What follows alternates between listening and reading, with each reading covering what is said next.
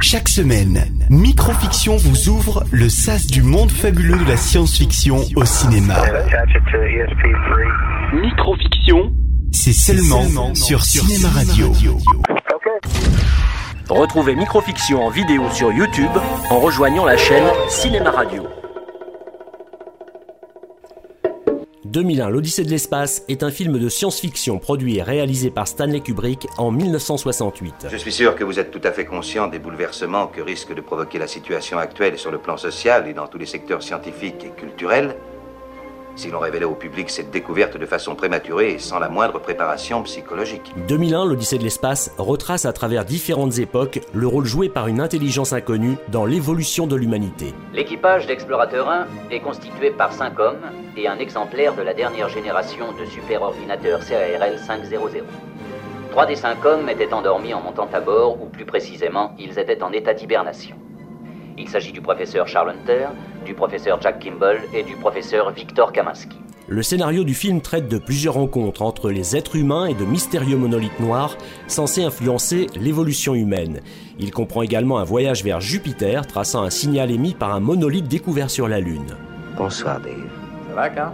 Tout est en ordre de marche. Et vous, ça va? Pas trop mal. Je vois que vous avez travaillé. Quelques croquis Je peux les voir? Bien sûr. 2001, l'Odyssée de l'espace est empreint de plusieurs thèmes, notamment l'évolution humaine, la place de la technologie et de l'intelligence artificielle, ou encore la perspective d'une vie extraterrestre. Eh bien voilà, depuis environ deux semaines, des faits extrêmement curieux se sont produits sur la base de Clavius. Ah, vraiment? Oui, oui, c'est très bizarre. Pour commencer, toutes les fois que l'on veut téléphoner à la base, on entend un simple enregistrement. Une voix vous annonce que pour l'instant, les lignes téléphoniques sont en réparation.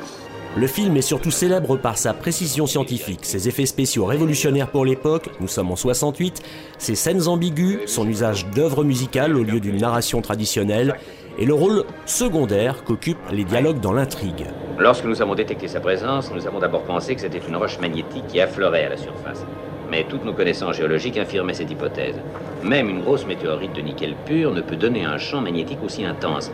Alors nous sommes allés voir. Nous avons cru que c'était la partie supérieure d'une structure enfouie. Nous avons donc creusé tout autour, mais nous n'avons rien trouvé d'autre. Oui, le plus étrange, c'est l'existence de preuves indiscutables que cet objet n'a pas été recouvert par un processus géologique. Il semble qu'on l'ait enfoui dans le sol volontairement.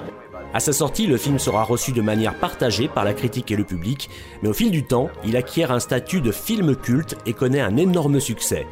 Quelques années après sa parution, il deviendra finalement le plus gros succès du box-office nord-américain en 1968. Explorateur 1, ici la base de contrôle 2049, fin de l'émission.